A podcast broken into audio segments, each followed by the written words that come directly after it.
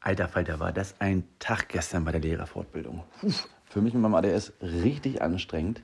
Aber am Ende des Tages gab es noch eine richtig gute Nachricht, die nicht nur meinen Tag gerettet hat, sondern tatsächlich auch euer Leben beeinflussen könnte, falls ihr wieder selbst LehrerInnen seid oder aber Kinder mit ADS habt, die noch zur Schule gehen.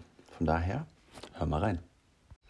Mein Arbeitstag gestern in der Schule war absolut nicht ADHS geeignet. Obwohl ich eigentlich denke, dass mein Job als Lehrer schon ziemlich perfekt ist für ADHS. Lass uns da mal drüber reden. Moin, mein Name ist Gerrit, ich bin dein Host hier bei Monkey Mind, ein 41 Jahre alter Lehrer an einer Gesamtschule in Niedersachsen, der mit 39 Jahren die ADHS-Diagnose bekommen hat und seitdem hat sich mein Leben komplett auf den Kopf gestellt.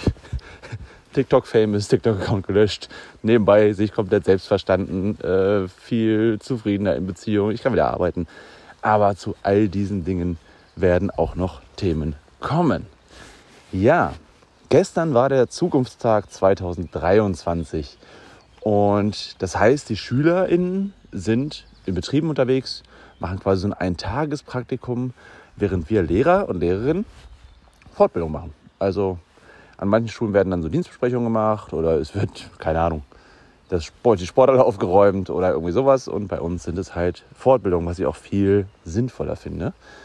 Und gestern hatten wir eine thematisch total interessante Fortbildung zum Thema Umgang mit herausforderndem Schülerverhalten. Denn es ist nun mal so, dass äh, nicht alle Kinder Seifenblasen pusten und an Einhörner denken, sondern manche sind manchmal auch etwas herausfordernd. Das ist so das neue Wort für schwierig, finde ich viel schöner als das Wort schwierig auf jeden Fall. Und wir hatten da einen ähm, Doktor der Pädagogik aus Heidelberg, der hat einen echt wirklich einen guten Vortrag gehalten. Aber das ist genau das Problem. Er hat Vorträge gehalten.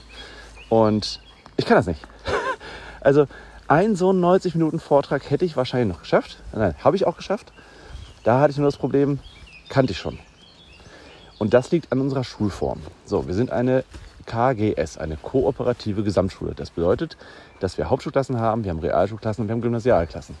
Dementsprechend haben wir auch Hauptschullehrer, Realschullehrer, Gymnasiallehrer. So, im Studium für das Lehramt an Grund-, Haupt- und Realschulen kam das, was er in den ersten anderthalb Stunden erzählt hat, alles so im ersten Semester vor. Das ist mein täglich Brot, dass ich halt, wenn beispielsweise mein Schüler mit emotionaler Sozialförderbedarf einen Ausraster hat, dass ich dann nicht sage, hey du Arschloch, sondern dass ich ihn halt sehe mit seinen Herausforderungen und darauf eingehe. Für die Gymnasialen war das teilweise echt neu. Da war ich erst schockiert, bis ich mir bewusst gemacht habe, okay, die hatten ein anderes Studium. Die sind dafür einfach fachlich schlauer als du.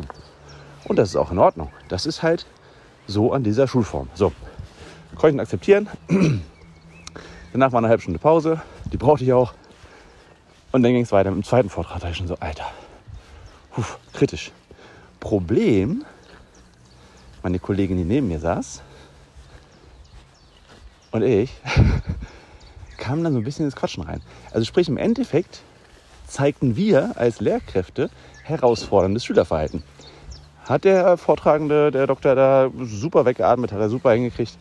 Äh, aktives Ignorieren. Er hat es dann noch erklärt, was er macht, aber nicht an unserem Beispiel, aber so, dass wir es gemerkt haben. Also hat er wirklich gut gemacht. Das war schon thematisch spannend, aber ich habe gemerkt, ey, kann nicht mehr. Bin durch. Dann war Mittagspause. In der Mittagspause bin ich sogar extra äh, nach Hause gefahren. Also ich bin nicht da geblieben. Äh, also habe gesagt, hier Leute, ich muss mit den Hunden raus. Und habe mich dann zu Hause äh, eine halbe, dreiviertel Stunde mit den Hunden in den Garten gesetzt. Einfach mal Kopf aus. Und das war auch echt dringend notwendig. Denn vor der Pause wurde noch abgestimmt, weil wir haben nicht alles geschafft. Und dann war die Frage, ja, äh, nach der Mittagspause sind ja eigentlich Workshops vorgesehen. Das war der Tag, auf den ich mich wirklich seit Wochen gefreut habe. Weil da war ich eingetragen für einen Workshop zum Thema äh, Diagnostik. Sprich, wie kann ich bei meinen SchülerInnen erkennen, wo ihre Herausforderungen liegen. Also jetzt gar nicht mehr Diagnostik im Sinne von jetzt, ich diagnostiziere ADHS, das darf ich auch gar nicht und kann ich auch nicht. Ähm, sondern halt so Lernstandserhebung, wo steht das Kind gerade, was kann ich tun, um eben dieses Defizit auszugleichen. Und da haben die eiskalt abgestimmt. Das war wirklich ein Mehrheitsentscheid. Also dementsprechend für neurotypische Menschen scheint das schaffbar gewesen zu sein.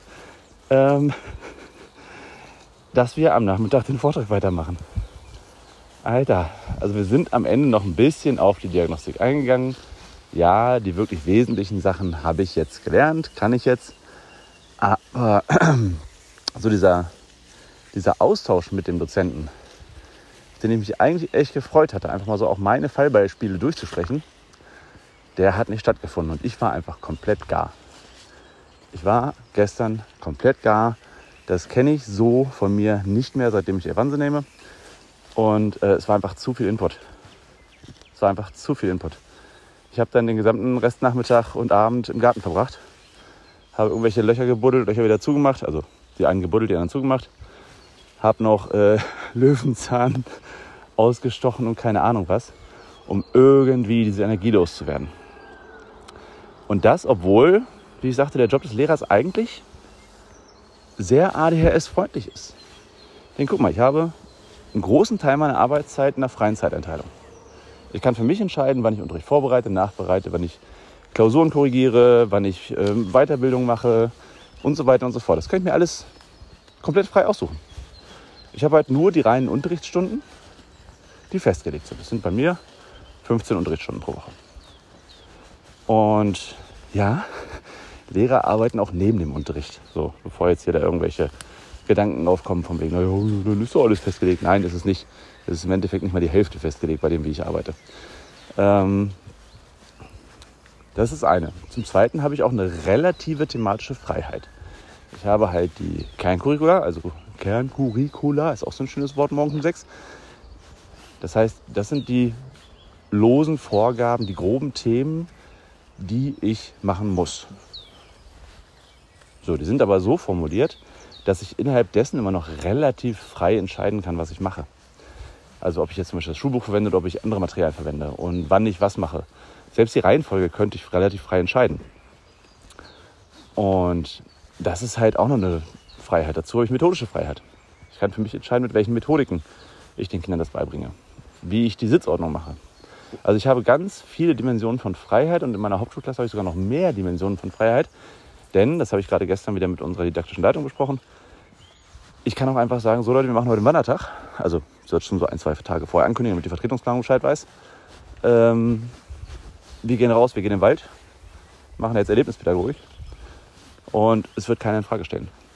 Und die andere Freiheit, die ich habe, und das ist so die Message, die hat dann gestern Abend echt noch den Tag gerettet, ist, dass ich die Freiheit habe oder die Freiheit kriege, und das ist nicht selbstverständlich in dem Job, von meiner Schulleitung, dass ich eine Arbeitsgruppe zum Thema Umgang mit Neurodivergenz einrichten darf. Ich bekomme dafür Überstunden genehmigt. Ich bekomme dafür bis zu zehn Personen genehmigt. Und wir können an dem Ziel arbeiten, endlich das Cheat Sheet zu entwickeln, das ich so lange auf meinem Zettel habe, was ich aber einfach nicht schaffe nebenbei. Das kann ich jetzt in der Arbeitszeit machen und kann damit etwas entwickeln, ein Konzept, was für alle Lehrkräfte handelbar sein sollte und was sich halt eben auch dann potenziell auf andere Schulen übertragen lässt. Das heißt, ja, vielleicht habe ich bald was für euch, für euch Kolleginnen, Kollegen, die das gerade hören, aber auch für euch Eltern, die sagen, ja, bei uns an der Schule, das läuft noch nicht so richtig rund. Vielleicht habe ich da bald was für euch. Wie das genau aussieht, kann ich nicht sagen, weil die Arbeitsgruppe hat noch nicht angefangen. Aber vielleicht kommt da was. Und genau wegen dieser Freiheiten denke ich, dass ADHS für mich, äh, nicht, dass ADHS für mich der richtige Job ist, nein, dass Lehrer für mich der richtige Job ist mit ADHS. Denn es sind genau die Freiheiten, die ich brauche. Und ich kann da an meiner Mission arbeiten, die für mich ja darin besteht, eben Kindern, Jugendlichen einfach den optimalen Start ins Leben zu ermöglichen, sie dabei zu unterstützen. Und ähm, das ist mir unglaublich wichtig. Und auch wenn ich manchmal echt überarbeitet bin, das ist es wert. Ich wünsche dir noch einen schönen Tag. Falls noch nicht getan hast, lass gerne ein Abo da, äh, schreib gerne Feedback und guck mal unten in die Umfrage. Meistens schreibe ich da eine äh, spannende Frage rein. Und wieder Punkt dann, knapp 10 Minuten.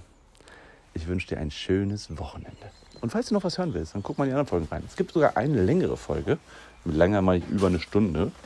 Da habe ich mit Torben ADS gequatscht. Es ging um das Thema, dass er als Kind diagnostiziert wurde und ich erst mit 39 und wie unterschiedlich unsere Leben gerade in Bezug auf Schule und Universität gelaufen sind. Wenn dich das interessiert, hör gerne mal rein.